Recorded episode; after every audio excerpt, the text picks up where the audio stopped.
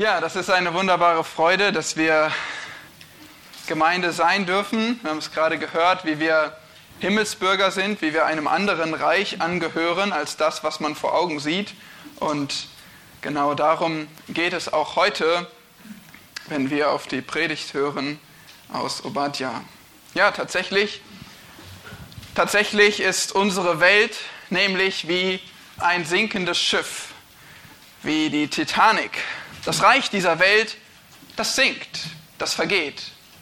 Und gleichzeitig wird ein neues Reich gebaut. Das Reich Gottes zieht herauf.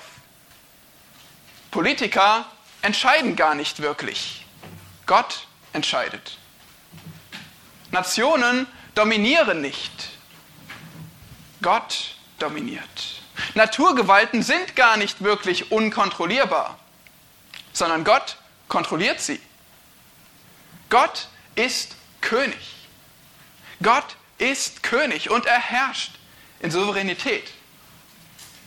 Noch ist das unsichtbar, aber bald schon, bald schon wird es sichtbar sein und jeder wird es erkennen können. Bald herrscht Gott auf dieser Erde. Und so lernen wir aus dem Buch Obadja, wir haben in den in der letzten Woche die ersten 14 Verse uns angeschaut. Heute kommen die letzten sieben. Und dann haben wir tatsächlich ein ganzes Bibelbuch studiert, wenngleich auch ein sehr kurzes. Und trotzdem wunderbar, dass wir uns auch mit dieser Botschaft beschäftigen dürfen, die aus Gottes Mund kommt.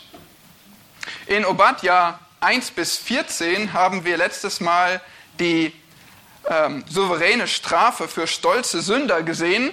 Wir haben gesehen, wie Gott durch das Sprachrohr durch den Propheten spricht in Vers 1. Dann haben wir gesehen, wie Gott den Stolz dieses Volks der Edomiter gesehen hat und richten wird. Verse 2 bis 4. Wir haben gesehen, wie Gott ganz gründlich, ganz gründlich richten wird und dieses Gericht schildert in den Versen 5 bis 9. Und dann in den Versen 10 bis 14 haben wir die Schuld der Edomiter gesehen. Die Grausamkeit im Herzen und in den Händen. Ja, Vers 10, Obadja 10 steht repräsentativ. Dort heißt es, wegen der Grausamkeit gegen deinen Bruder Jakob soll dich Schande bedecken und du sollst auf ewig ausgerottet werden. So lautet die Botschaft an die Edomiter durch Obadja. Und diesmal in den Versen 15 bis 21 richten wir unseren Blick vor allem auf Israel, auf Edoms Bruder Jakob. Israel hat auch Gericht erlebt. Aber hier sehen wir einen Ausblick auf Befreiung, auf den Segen für das Volk Israel.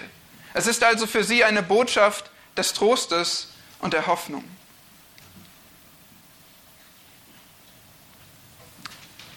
Bevor wir den Predigtext lesen, möchte ich noch mit uns beten. Unser Gott, denn wenn wir an dein Wort herantreten, dann bekennen wir, dass wir begrenzt sind in unserem Verstand, begrenzt in der Fähigkeit zu hören, zu sehen und zu tun. Wir bekennen, dass wir selbst Sünder sind, die deine Gnade brauchen, um zu hören und richtig zu reagieren auf deine Wahrheit. Oh bitte schließ uns dein Wort auf, schenk uns Verständnis für diese Verse, gib uns Aufmerksamkeit und gib uns Hingabe, die dir gerne gehorchen möchte. Aber bitte schenke uns auch den Trost und die Ermutigung, die dein Wort uns immer wieder geben will. Und das alles bitten wir, damit du verherrlicht wirst durch uns. Amen. Obadja, Verse 15 bis 21.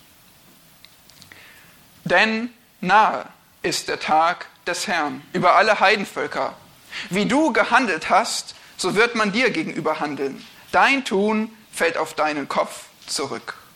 Denn gleich wie ihr auf meinem heiligen Berg getrunken habt, so sollen alle Heidenvölker beständig trinken. Sie sollen trinken und schlürfen und sein, als wären sie nie gewesen. Aber auf dem Berg Zion wird Errettung sein, und er wird heilig sein, und die vom Haus Jakob werden ihre Besitzungen wieder einnehmen. Und das Haus Jakob wird ein Feuer sein und das Haus Josef eine Flamme. Aber das Haus Esau wird zu Stoppeln werden. Und jene werden sie anzünden und verzehren, sodass dem Haus Esau kein Überlebender übrig bleibt. Denn Yahweh hat es gesagt. Und die im Negev werden das Gebirge Esaus in Besitz nehmen und die in der Schefela das Philisterland. Auch werden sie das Gebiet von Ephraim und das Gebiet von Samaria in Besitz nehmen und Benjamin das Gebiet von Gilead. Und die Weggeführten werden diesen Befestigungswall für die Kinder Israels in Besitz nehmen, nämlich was den Kanaanitern gehört, bis nach Zapat hin. Und die Weggeführten Jerusalems, die in Sepharat sind, die Städte des Negev. Und es werden Befreier auf den Berg Zion hinaufziehen, um das Gebirge Esaus zu richten. Und die Königsherrschaft wird Jahwe gehören. Das ist Gottes Wort. Und das wollen wir gerne verstehen. Und wir wollen es anwenden auf unser Leben. Heute ist der Blick, wie gesagt, auf Israel gerichtet und auf das Reich Gottes, was er baut. Israel ist sein zentrales Werkzeug, um die Herrschaft umzusetzen, die er von Anfang an angestrebt hat auf der Erde. Nun, Israel, ein ganz schön heißes Eisen, oder darüber zu sprechen. Allgegenwärtig in den Nachrichten, eure Freunde, Nachbarn, Bekannten haben wahrscheinlich alle eine Meinung zu Israel. Ja, und auch unter uns Christen ist es präsent, ein präsentes Thema, teilweise sogar umstritten. Wie stehen wir zu Israel? Sollten wir es komplett ignorieren? Sollten wir uns politisch engagieren oder sollten wir einen Mittelweg probieren? Aber warum? Wie immer gibt uns Gottes Wort Klarheit, um die richtige Position zu erfahren. Wie sollten wir über Israel denken? Und vor allem schenkt uns dieses Buch Obadja, schenkt uns hier eine ganz klare Perspektive darauf, dass Gott sein Volk befreit zu seiner Ehre. Und so viel sei gesagt, auch du hast etwas mit dieser Befreiung Israels zu tun. Heute möchte ich dir drei Handlungen Gottes zeigen. Drei Handlungen Gottes, mit denen er sich in Israels Befreiung offenbart damit du seine souveräne Herrschaft erkennst. Also drei Handlungen Gottes, mit denen er sich in Israels Befreiung offenbart, damit du seine souveräne Herrschaft erkennst. Und zwar, Gott befreit durch Gericht, Gott befreit durch Triumph und Gott befreit durch Herrschaft. Verse 15 bis 16 zeigen, dass Gott durch Gericht befreit. Verse 17 und 18, Gott befreit durch Triumph. Und drittens, Verse 19 bis 21, Gott befreit durch Herrschaft. Aber wie immer, wir schauen uns das Stück für Stück an. Zunächst also Gott befreit durch Gericht. Das sehen wir in den Versen 15 bis 16. Ich lese diese nochmal. Denn nahe ist der Tag des Herrn über alle Heidenvölker. Wie du gehandelt hast, so wird man dir gegenüber handeln. Dein Tun fällt auf deinen Kopf zurück. Denn gleich wie ihr auf meinem heiligen Berg getrunken habt, so sollen alle Heidenvölker beständig trinken. Sie sollen trinken und schlürfen und sein, als wären sie nie gewesen. Diese Verse sind gewissermaßen die Überleitung von unserem letzten Abschnitt, den Versen 1 bis 14, da haben wir viel gelernt über Edoms Sünde, Edoms Schuld und Edoms Gericht. Und jetzt leiten diese Verse über zu dem anderen Thema, zu Israels Befreiung, was wir dann in den Versen 17 bis 21 sehen. Wir sehen, dass dieses Gericht, dieser Tag des Herrn, die Überleitung ist von dem Gericht über Edom in der Geschichte hin zum Segen Israels. Wie gesagt, dieses Endgericht wird Tag des Herrn genannt. Und das ist euch wahrscheinlich ein vertrauter Begriff, wenn ihr die Bibel kennt, wenn ihr auch das Alte Testament lest. Vor allem in den kleinen Propheten kommt dieser Begriff Tag des Herrn immer wieder vor. Und so eben auch in diesem kurzen Buch Obadja. Aber was ist eigentlich damit gemeint? Tag des Herrn. Nicht zu verwechseln mit dem Sonntag. Heute ist auch der Tag des Herrn, weil Jesus auferstanden ist. Aber das ist ein bisschen eine, eine andere, ähm, ähm, ein anderer Tag des Herrn, an den wir hier denken. Es ist der Tag Jahwes, ähm, ein Tag, ein Zeitpunkt des Gerichts. Letzte Woche haben wir uns schon angeschaut, dass immer wieder dieses Wort Tag verwendet wird in Edom. Erinnert ihr euch? Vers 8 haben wir gelesen von einem Tag des Gerichts über Edom. Dann in den Versen 10 bis 14 haben wir immer wieder Tag gesehen und da ging es um einen Tag des Gerichts über Juda. Also wir sind schon darauf vorbereitet, dass es hier um einen kurzen, einen ganz konkreten Zeitabschnitt des Gerichts geht. Und dieser Tag des Herrn, der ist der Höhepunkt des Gerichts Gottes. So wird er uns in der Bibel beschrieben als ein Tag von Angst und Bedrängnis, ein Tag von Ruin und Zerstörung, ein Tag der Finsternis, ein Tag des geballten Zornes Gottes. Gott besiegt dann alles Böse, alles Chaos, alle gegen ihn gerichteten Mächte, ein für allemal. Das ist der Tag des Herrn. In der Geschichte der Menschheit sehen wir schon einige Vorboten dieses Tages. Wir sehen schon einige Gerichte, die darauf hindeuten, die gewissermaßen Vorschattungen sind dessen, was am Ende passieren sollte. Aber selbst im Neuen Testament wird noch vom Tag des Herrn in der Zukunft gesprochen. Schaut nur mal in 2. Petrus 3. Wir sehen, dass dieser Tag immer noch etwas Zukünftiges ist, selbst aus unserem jetzigen Standpunkt. Es geht um ein Gericht ganz am Ende der Zeit. Zurück hier zum Buch Obadja, schaut mal in Vers 15. Hier heißt es ja, dieser Tag, der betrifft Edom. Wie du gehandelt hast. Immer wieder wird Edom mit du angesprochen und so heißt es hier, wie du gehandelt hast. So wird dir getan werden. Dein Tun fällt auf deinen Kopf zurück. Es geht also um Gericht über Edom immer noch, aber noch mehr. Hier heißt es ja, es ist der Tag des Herrn über alle Heidenvölker. Also jetzt wird der Blick von nur auf Edom hin zu allen Völkern gerichtet, allen Nationen. Es geht um Gericht für alle Nationen. Edom, dieses kleine Volk, das diente als ein Beispiel. Ein Beispiel für eine Nation, die sich gegen Gott und gegen sein erwähltes Volk stellt, die große Schuld auf sich lädt und deswegen großes Gericht fürchten muss. Nun, wie haben sich die Heidenvölker schuldig gemacht? Vermutlich auf ähnliche Weise wie Edom, doch genau können wir es nicht wissen. Es steht hier nicht. Es ist nicht der Punkt. Tatsächlich möchte Obadja einen anderen Punkt machen, nämlich, wie du gehandelt hast, so wird dir gegenüber gehandelt werden. Dein Tun fällt auf deinen Kopf zurück. Gleiches mit gleichem vergolten. Fachbegriff, den manche vielleicht kennen, dieses Lex Talionis, dieses Gericht Gleiches mit Gleichem vergolten. Im Neuen Testament sehen wir ebenso ein Prinzip, du erntest, was du säst. Genau darum geht es hier. Das, was du tust, das wird dir getan werden. Was Gott hiermit sagt, ist, einerseits, Sünde, Böses hat Konsequenzen. Du bekommst eine Strafe für das, was du getan hast. Andererseits, diese Strafe ist gerecht. Wenn wir vom großen Tag des Herrn lesen, von Gottes Zorn über alle Heidenvölker, dann ist es kein unkontrollierter Gott, der willkürlich richtet, sondern dann ist jedes bisschen dieses Gerichtes verdient. Jemand sagte, diese Menschen werden ein, ein Meer voll Zorn Gottes trinken, aber es wird kein Tropfen Ungerechtigkeit dabei sein. Sehr viel Zorn, sehr viel Gericht, aber kein bisschen Ungerechtigkeit.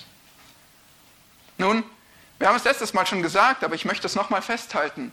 Wenn wir über einen richtenden Gott nachdenken, dann ist das etwas Gutes. Ja, ich muss sagen, ich bin dankbar, dass es einen gerechten Gott gibt. Ich bin dankbar, dass diese Welt, dass die Menschen nicht endlos machen können, was sie wollen und alles im Chaos versinkt, sondern dass jemand die Zügel in der Hand hält und dass er Gerechtigkeit schafft. Nur ist eben das für, für böse Menschen nicht gut. Für die, die Sünde getan haben, ist das keine gute Botschaft. Schaut mal in Vers 16. Da wird das betont. Und da geht es ums Trinken. Okay, ein Bild, was hier verwendet wird. Zunächst heißt es, dass die Edomiter und die anderen Völker auf Gottes heiligem Berg getrunken haben. Was ist Gottes heiliger Berg? Der Berg Zion, Jerusalem. Stellvertretend dafür steht dieser Berg Zion. Es ist Gottes heiliger Berg, weil er ihn sich erwählt hat, um dort äh, zu wohnen, um dort gegenwärtig zu sein.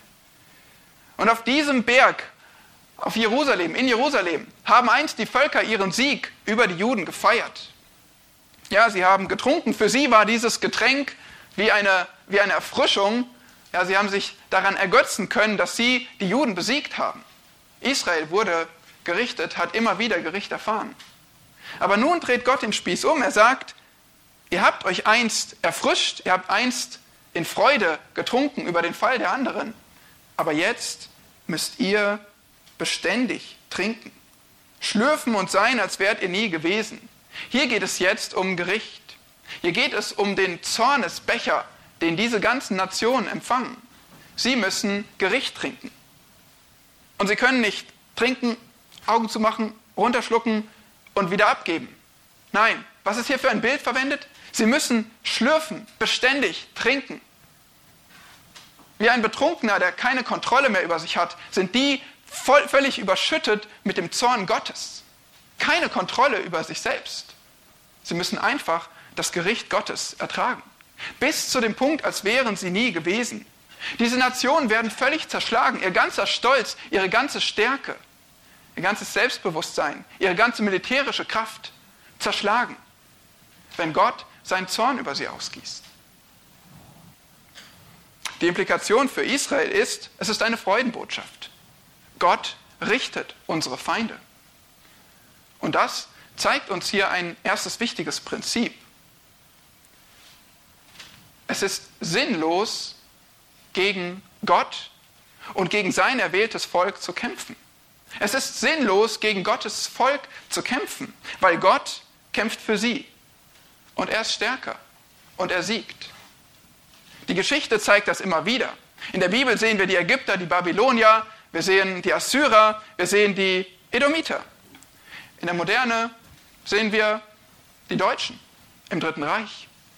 Wir sehen arabische Nationen im Unabhängigkeitskrieg, im Sechstagekrieg. Immer wieder der Versuch, Juden auszulöschen. Und immer wieder hat Gott gesagt, stopp, ich kämpfe für mein Volk und ich bin stärker als all eure Bosheit. Das heißt, Gott bewahrt Israel und Gott richtet Nationen, die sich gegen Israel stellen. Für dich wiederum heißt das, wenn du um Israel besorgt bist, gebe ich dir eine wichtige Empfehlung. Lies nicht so viel in den Nachrichten, weil die werden dich demotivieren, wenn du an Israel denkst. Lies vielmehr in der Bibel. Die wird dir Hoffnung geben. Wenn du um Israel besorgt bist, dann lies lieber Gottes Wort als die Nachrichten, weil in Gottes Wort allein erkennst du, dass Gott für Israel kämpft und dass Gott am Ende siegen wird.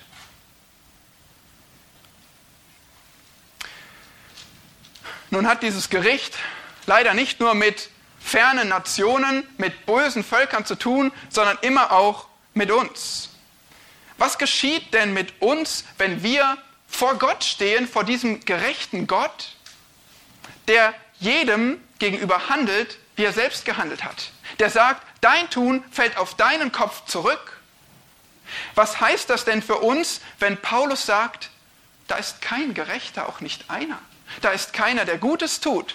Was ist denn davon die Konsequenz? Dass auch wir unter Gottes Zorn stehen.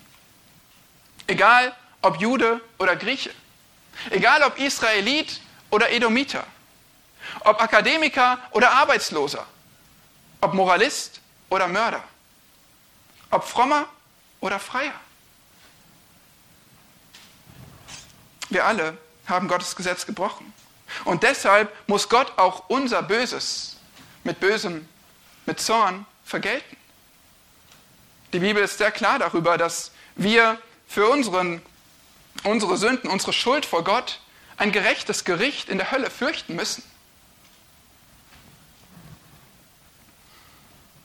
Der Puritaner Thomas Watson warnt uns, weiter ohne Gott zu leben und zu sündigen. Er sagt, Zitat, was für Toren sind jene, die für einen Tropfen Genuss ein Meer voll Zorn trinken. Zitat Ende. Ja, die Freiheit, die wir jetzt genießen mögen, weltlicher Genuss, mag verführerisch sein. Aber wie dumm sind wir, wenn wir diesen Tropfen Genuss genießen für einen Moment und dann ein Meer voll Zorn trinken müssen? Haben wir überhaupt eine Wahl?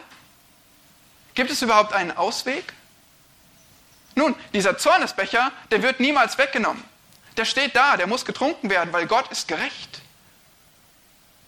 Aber es gibt eine Möglichkeit, dass Gott dein Zornesbecher trinkt. Dann ist Gott immer noch gerecht. Dann wird der Zorn ausgegossen. Aber Jesus Christus tut das für jeden, der an ihn glaubt. Und so kannst du frei ausgehen von Gottes gerechtem Gericht.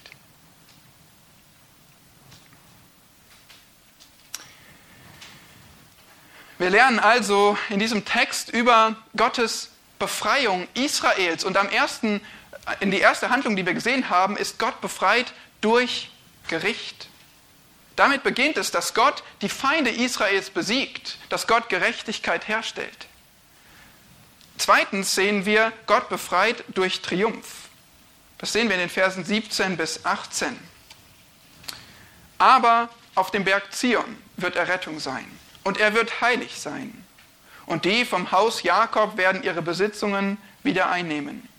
Und das Haus Jakob wird ein Feuer sein und das Haus Josef eine Flamme.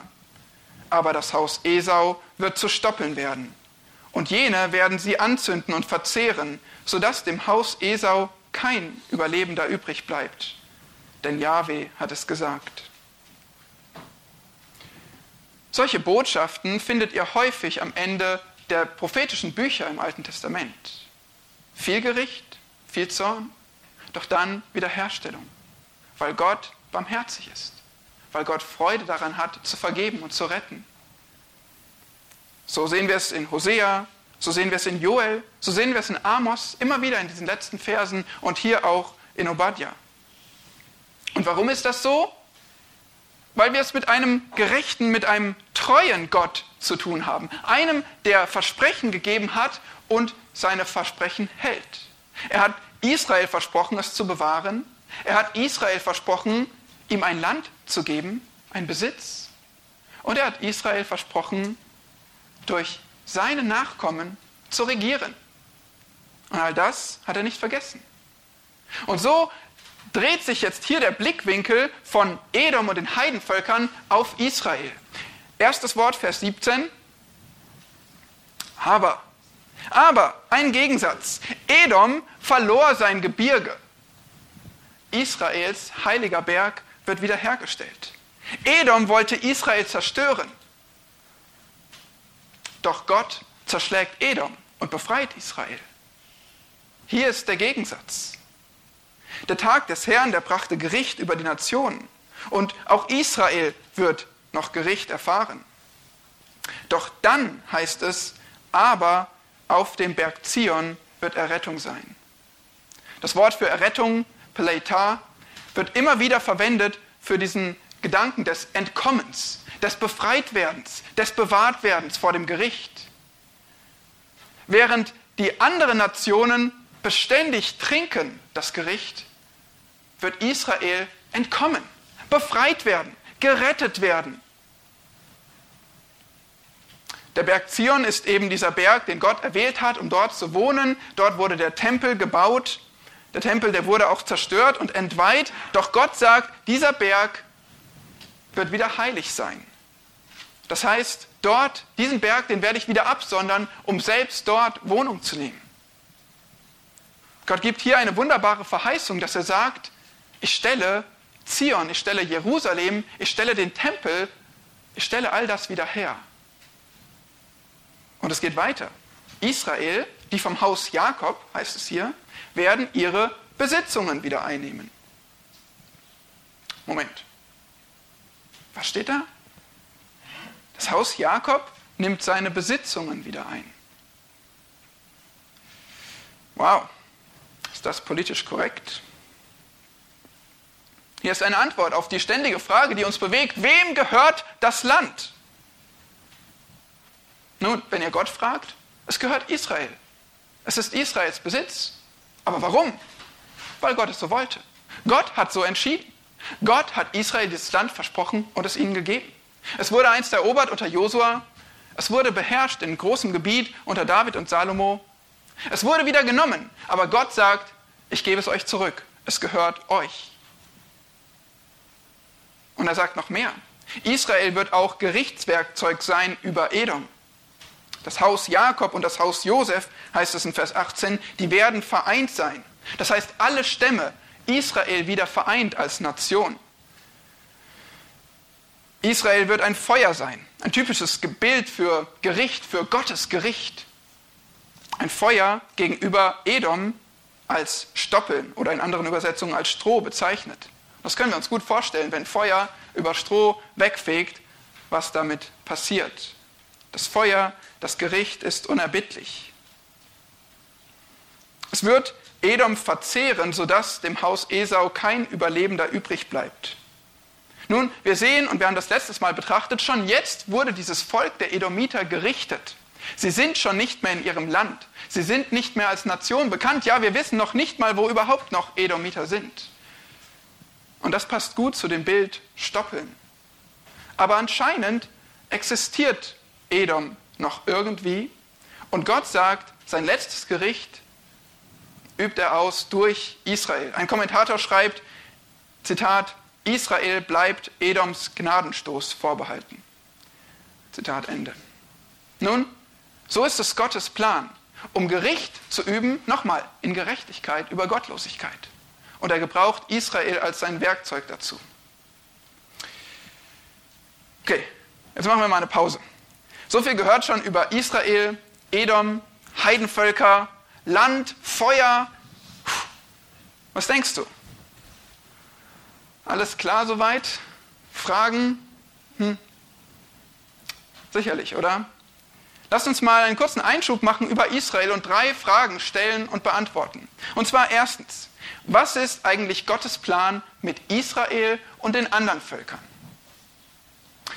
Wenn wir anfangen in der Bibel zu lesen, dann sehen wir, Gott hat Menschen gemacht, er hat Gefallen an ihnen und er liebt sie alle. Und er hat Nationen gemacht. Das war Gottes Idee, dass es Vielfalt gibt, viele Nationen und Sprachen. Aber aus diesen Nationen heraus hat er sich eine erwählt, das Volk Israel. Ihnen hat er Versprechen gegeben. Und wir haben schon gesagt, Gott hält Wort. Er wollte Israel gebrauchen als ein Zeugnis für alle Völker. Und er wollte Israel gebrauchen als ein Segenskanal. Ein Kanal, durch den er den Segen schickt. Durch den er den Retter schickt. Dieser Retter, dieser Messias, der ist gekommen. Nur leider haben ihn selbst die Israeliten abgelehnt, verworfen. Deshalb erlebt Israel die gegenwärtige Strafe. Deshalb erlebt Israel und wird es noch viel, viel Leid erleben für seine Sünde. Aber Gott sagt auch, der Retter kommt ein zweites Mal. Er wird alle Verheißungen erfüllen, die noch nicht erfüllt sind. Und zwar genauso buchstäblich, wie er alles beim ersten Kommen getan hat, wird er das noch Ausstehende beim zweiten Kommen tun. Das ist die Wiederkunft Jesu Christi, von der wir lesen in der Schrift. Und dann wird Jesus Christus, der Messias, Israel zum Glauben führen. Dann öffnet er ihnen die Augen, dann schenkt er ihnen Rettung und Befreiung. Und dann wird er als wahrer Israelit, als Sohn Davids regieren über alle Völker und wird auch diese Verheißungen erfüllen. Das ist Gottes Plan mit Israel und den Völkern. Zweitens die Frage, wie erfüllt Gott die Befreiung Israels? Und das finde ich eine wichtige Frage angesichts der Tatsache, dass wir doch jetzt schon einen Staat Israel haben. Nun, die Bibel ist unmissverständlich, dass Israels Befreiung mit Buße verbunden ist. Es ist die Bedingung für Wiederherstellung. Und dazu könnt ihr die ganze Schrift durchlesen, das Alte Testament, 3. Mose, 5. Mose, die Propheten, immer wieder die Betonung, ich zitiere 5. Mose, wenn du umkehrst zu Jahwe, deinem Gott, dann wird er sich über dich erbarmen, wird dich wieder sammeln aus allen Völkern. Und so könnten wir viele Stellen nennen, wo Gott deutlich macht, wenn du umkehrst, Israel, wenn du Buße tust, dann werde ich mich erbarmen, dann wirst du gerettet, dann wirst du gesammelt. Nun, hat Israel schon Buße getan? Was geschieht da aktuell? Der moderne Staat Israel ist leider sehr fern von einer wahren Anbetung Gottes.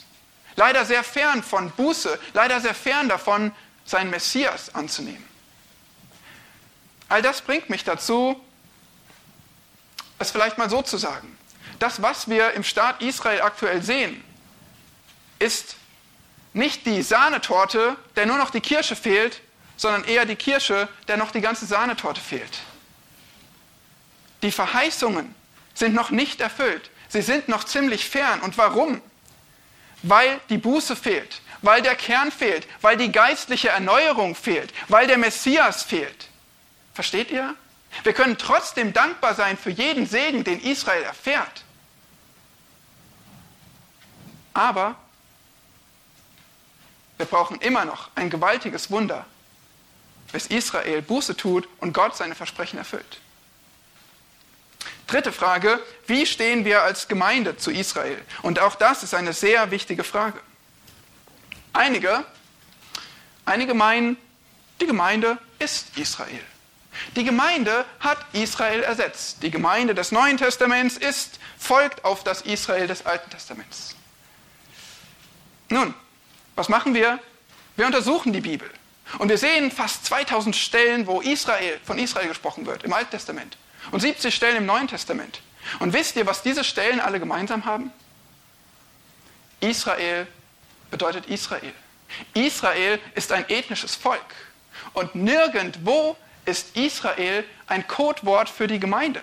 Das gibt der Kontext nicht her.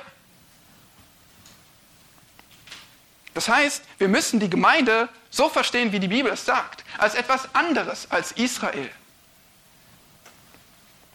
Die Gemeinde sind Christen, sind Gläubige aus den verschiedenen Völkern. Ja, das seid ihr. Aus verschiedenen Hintergründen, verschiedenen Völkern zusammengewürfelt. Und das an vielen Orten. So baut Gott seine Gemeinde. Und die Gemeinde hat eine Aufgabe. In dieser Zwischenzeit, in der Israel verstockt ist, in der Israel ungläubig ist, soll die Gemeinde das Licht für die Welt sein, das Zeugnis, das von Gott verkündet, das Christus groß macht. Das ist gerade die Aufgabe der Gemeinde. Wir erleben schon jetzt das, was Gott Israel schenken möchte. Wir erleben schon jetzt die Rettung. Wir sind schon jetzt unter Gottes neuem Bund. Wir erleben schon jetzt geistliche Erneuerung. All die Dinge wird Gott Israel schenken der ganzen Nation. Aber im Moment wirkt Gott das durch die Gemeinde.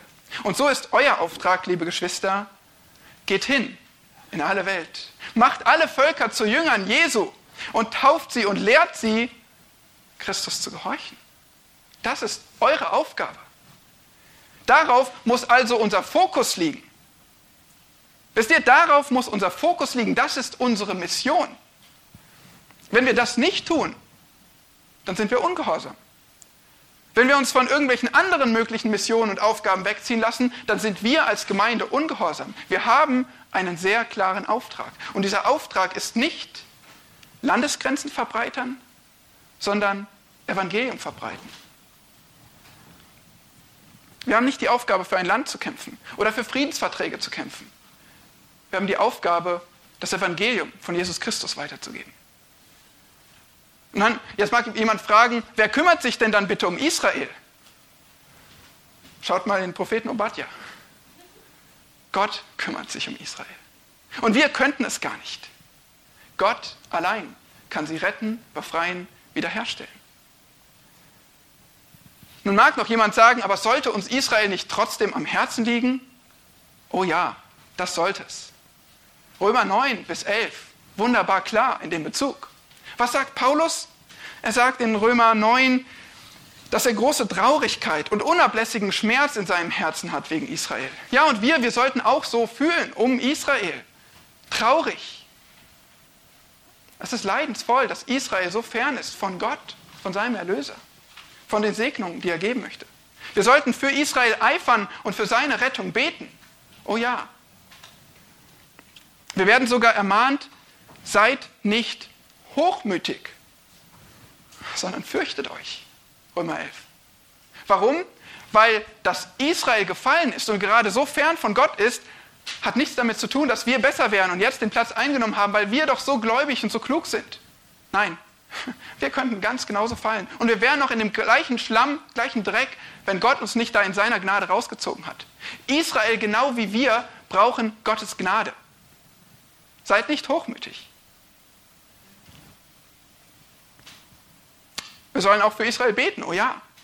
Psalm 122 zum Beispiel fordert auf, bittet für den Frieden Jerusalems, es soll denen wohlgehen, die dich lieben. Es ist in Gottes Willen, für Frieden Jerusalems zu beten. Warum? Weil Gott sagt, ich bringe Frieden für Jerusalem. Aber auch hier ein Hinweis. Für Frieden Jerusalems zu beten heißt gleichzeitig für Buße Jerusalems zu beten. Heißt gleichzeitig für Glauben Jerusalems zu beten. Weil ohne Buße und Glauben wird es keinen Frieden für Jerusalem geben. Wisst ihr, wenn ihr für Frieden Jerusalems betet, dann betet ihr für die Wiederkunft Jesu Christi. Weil ohne Friedefürst kein Frieden. Christus allein kann Frieden für Jerusalem bringen. Ohne Friedefürst kein Frieden. Das war jetzt ein Exkurs zu Israel, aber wir schließen noch kurz unseren Text ab. Wir haben also gesehen, Gott offenbart sich in Israels Befreiung. Erstens, er befreit durch Gericht. Zweitens, er befreit durch Triumph. Und drittens, er befreit durch Herrschaft. Vers 19 bis 21. Und die im Negev werden das Gebirge Esaus in Besitz nehmen. Und die in der Schefela das Philisterland. Auch werden sie das Gebiet von Ephraim und das Gebiet von Samaria in Besitz nehmen und Benjamin Gilead. Und die Weggeführten werden diesen Befestigungswall für die Kinder Israels in Besitz nehmen, nämlich was den Kanaanitern gehört, bis nach Zapat hin. Und die Weggeführten Jerusalems, die in Sepharat sind, die Städte des Negev. Und es werden Befreier auf den Berg Zion hinaufziehen, um das Gebirge Esaus zu richten. Und die Königsherrschaft wird Jahwe gehören. Es wird nochmal sehr deutlich, Gott ist treu. Er hält sein Versprechen und er gibt Israel sein Land zurück. Es wird deutlich hier, es wird von den Weggeführten gesprochen, die kommen wieder und die bekommen ihren Besitz, ihr Land. Es wird auch betont, dass Esau gerichtet wird. Einmal mehr lesen wir von dem Gebirge Esaus, was gerichtet wird, was in Besitz genommen wird. Sowohl Verse 19 und 20 zeigen uns den Negev gewissermaßen als Rahmen um die ganzen Ortsbezeichnungen. Warum? Als Edom in der Geschichte besiegt wurde, da flohen die Edomiter. Wisst ihr noch von letztem Mal? Die flohen und ließen sich nieder in Städten des Negev. Aber auch das wird nun Israel in Besitz nehmen. Edoms Gericht ist vollständig und Israels Landbesitz ist vollständig. Ich wünschte, wir hätten Zeit, uns die Karte anzuschauen und das Ganze vor Augen zu führen. Macht das mal. Nehmt euch mal einen Atlas. Stellt Fragen dazu. Versucht den Hintergrund zu verstehen, weil so verstehen wir die Bibel, wenn wir uns Zeit nehmen, auch den historischen, den geografischen Kontext anzuschauen. Aber in dieser Predigt kann ich es nur kurz zusammenfassen. Und zwar über die Himmelsrichtung. Hier wird von allen Himmelsrichtungen gesprochen. Der Negev im Süden. Das Philisterland, kennt ihr? Gazastreifen im Westen. Ephraim und Samaria im Norden.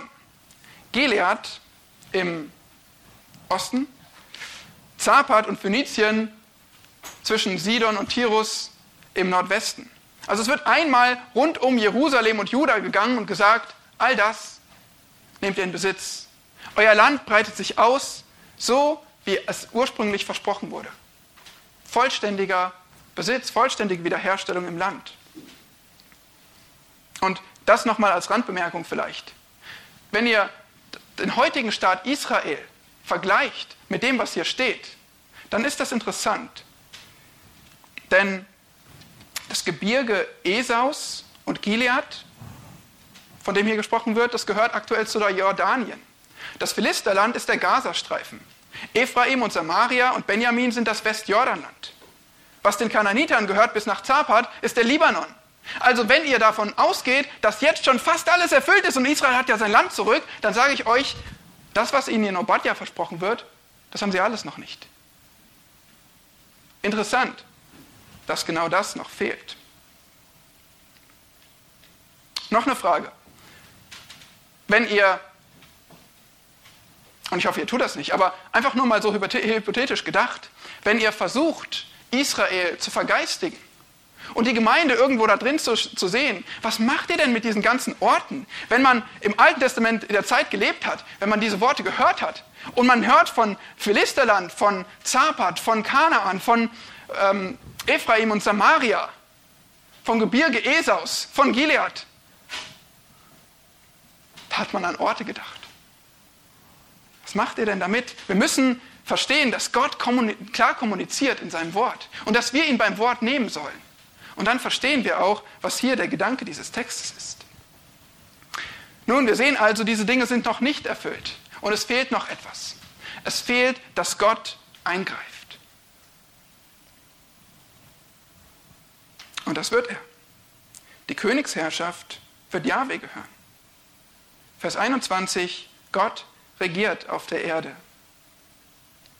Wieder vom Berg Zion die Rede von Jerusalem als Ort von Gottes Gegenwart. Wir lesen sogar von den Befreiern. Man kann es auch übersetzen mit Richter. Das gleiche Wort wie für Richter verwendet, auch im Alten Testament. Und hier heißt es, dass Israel mitregiert. Sie werden diese Befreier sein. Ja, wir wissen sogar aus dem Neuen Testament, wie wir als Gemeinde teilhaben dürfen an der Herrschaft, an der Regierung Jesu Christi. Und wenn das alles passiert, dann wird endlich alles Böse gerichtet sein. Dann wird es keine böse Nation mehr geben, die Schaden anrichten kann. Dann herrscht Gott in Christus. Der Fokus hier ist tatsächlich nicht mehr Israel oder Edom. Der Fokus hier ist Gott selbst. Er ist der König. Es geht in der Geschichte, Geschichte um Gott. Israel ist ein Werkzeug in Gottes Hand, aber nicht mehr als ein Werkzeug in Gottes Hand. Gott regiert. Es geht um ihn. Vor ein paar Monaten haben wir uns das Thema Gottes Königreich etwas genauer angeschaut. Hier ganz kurz zusammengefasst, als zentrales Thema der Bibel sehen wir zwar, dass Gott immer als König herrscht, einfach weil er Gott ist und weil er Schöpfer ist, aber dass Gott von Anfang an den Plan hatte, auch auf Erden zu regieren, zu herrschen, durch den Menschen als Repräsentant. Daher all die Versprechen, daher dieser Sohn Davids, der auf ewig herrschen wird. Und Jesus Christus ist eben dieser Messias, dieser Retter, der gekommen ist und der, der gekommen ist, um die Prophetien erfüllen zu können und um als Mensch, als Gottmensch zu herrschen über Israel und über alle Nationen. Und so endet eure Bibel. In Offenbarung 11 oder auch Offenbarung 22 lesen wir, Christus erhält alle Königreiche dieser Welt und er und seine Knechte werden herrschen von Ewigkeit zu Ewigkeit.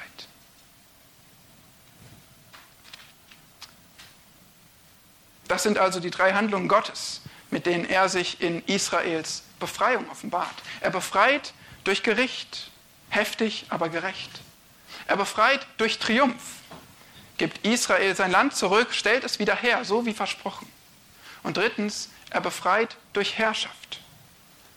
Gott selbst ist der perfekte König. Und du?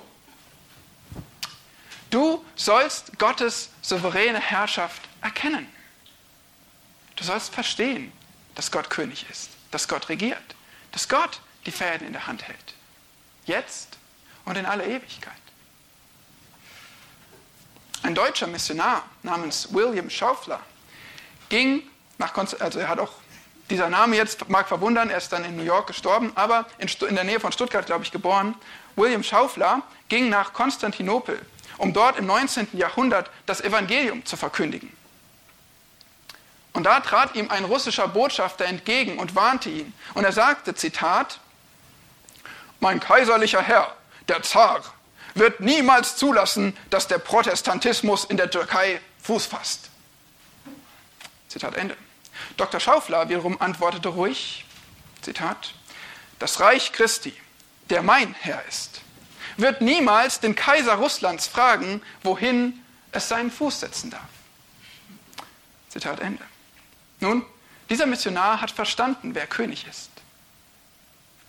Er hat verstanden, wer König ist. Hast du verstanden, wer König ist?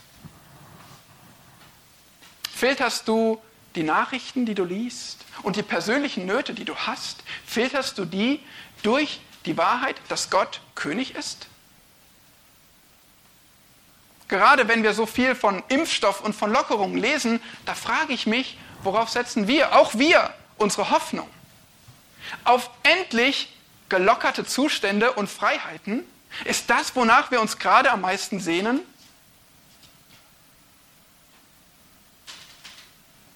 Klar dürfen wir uns das wünschen, aber sehnen wir uns danach am meisten? Bestimmt das so sehr unsere Gedanken?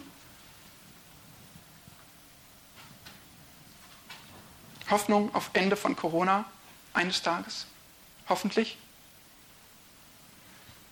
Du kannst eine bessere Gewissheit haben. Bedenke die baldige Befreiung. Jesus Christus kommt wieder. Er erfüllt seine Verheißung und regiert. Und das ist Freude für Israel.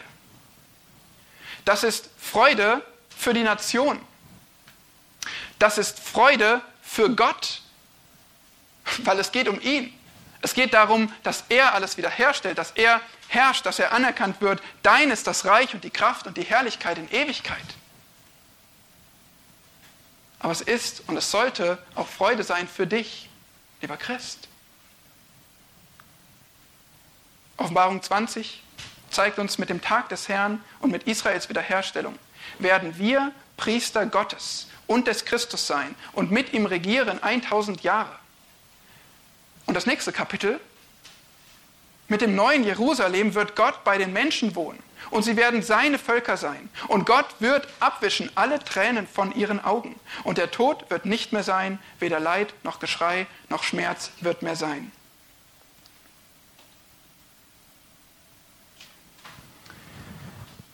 Das Schiff dieser Welt ist am Sinken. Aber das Reich Gottes zieht herauf. Und es kommt ganz gewiss. Und es ist nahe. Die Zukunft gehört unserem Gott allein und allen, die zu ihm gehören. Halleluja. Amen. Großer Gott, König, so preisen wir dich, so danken wir dir von ganzem Herzen, dass du regierst. Es gab keinen Moment, wo du nicht regiert hast. Aber du hast in deinem souveränen und weisen Plan zugelassen, dass wir Menschen auf die Nase fallen können, sündigen, viel mehr noch als hinfallen, uns in Bosheit ergehen und verblendet umherirren. Aber Gott, du gebrauchst all das, ja, du gebrauchst das Gericht, du gebrauchst den Zorn, du gebrauchst es, um dich zu verherrlichen durch deinen wunderbaren Plan. Herr Jesus Christus, wir danken dir, dass du gekommen bist, um zu retten, was verloren ist. Wir danken dir, dass du, der Messias, wie versprochen erschienen bist, unsere Erlösung erwirkt hast. Und wir danken dir, dass du wiederkommst. Ja, wir erwarten dein Kommen. Wir erheben unseren Blick über die gegenwärtige Not, die gegenwärtigen Schwierigkeiten und Sorgen, die uns beschäftigen.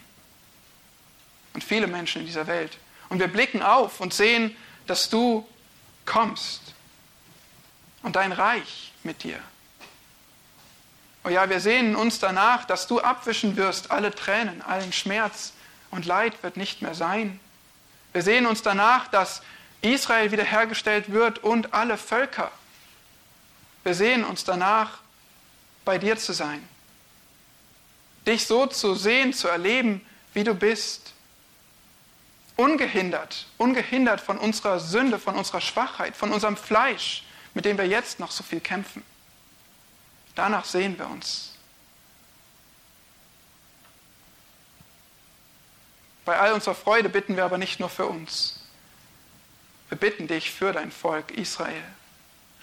Wir bekennen, dass nur du allein ein Wunder tun kannst, damit sie zur Buße kommen, damit sie dich erkennen, den sie zerstochen haben, zerschlagen haben. Gott, wir beten, dass du dich Israel offenbarst und diesem Volk Buße schenkst, dass du deine wunderbaren Verheißungen an ihn erfüllst. Wir beten um Gnade für Israel. Und wir beten für Gnade für die Völker. Wir danken dir, dass du auch aus jedem Volk, aus jeder Nation, aus jeder Sprache dir ein Lob bereitest.